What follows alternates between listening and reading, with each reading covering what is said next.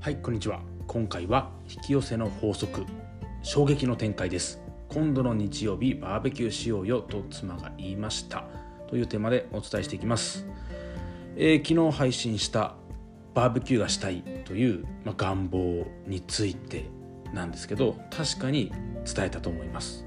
もっと言えば毎日やりたいくらいのことを、えー、言いました。でです。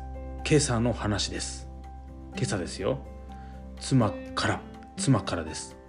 日曜日天気がいいみたいバーベキューしようよと言われたんです。びっくりしました。思わずですね、まあ、にやけてしまったんですね。僕からは何も言っていません。でこの配信聞いてるのかなとも思いましたがそうではなさそうです。これがいわゆる引き寄せの法則でしょうか。確かに昨日イメージを膨らませました。写真も探しましたしバーベキューいいなって思いました。それが、えー、すぐに叶いそうです。まさにこれって引き寄せの法則で語られている話ですよね。この感覚を大事にしたいなっていうふうに思いました。僕はあまり引き寄せについては語りません。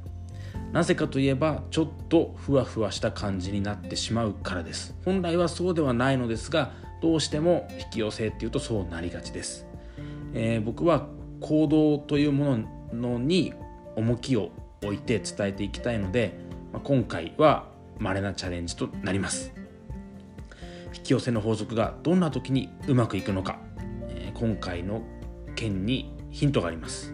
引き寄せようとしないことが重要です。引き寄せと言いながらも引き寄せようとしてはいけません引き寄せようとする強い意図はないというところから来ていることがほとんどです。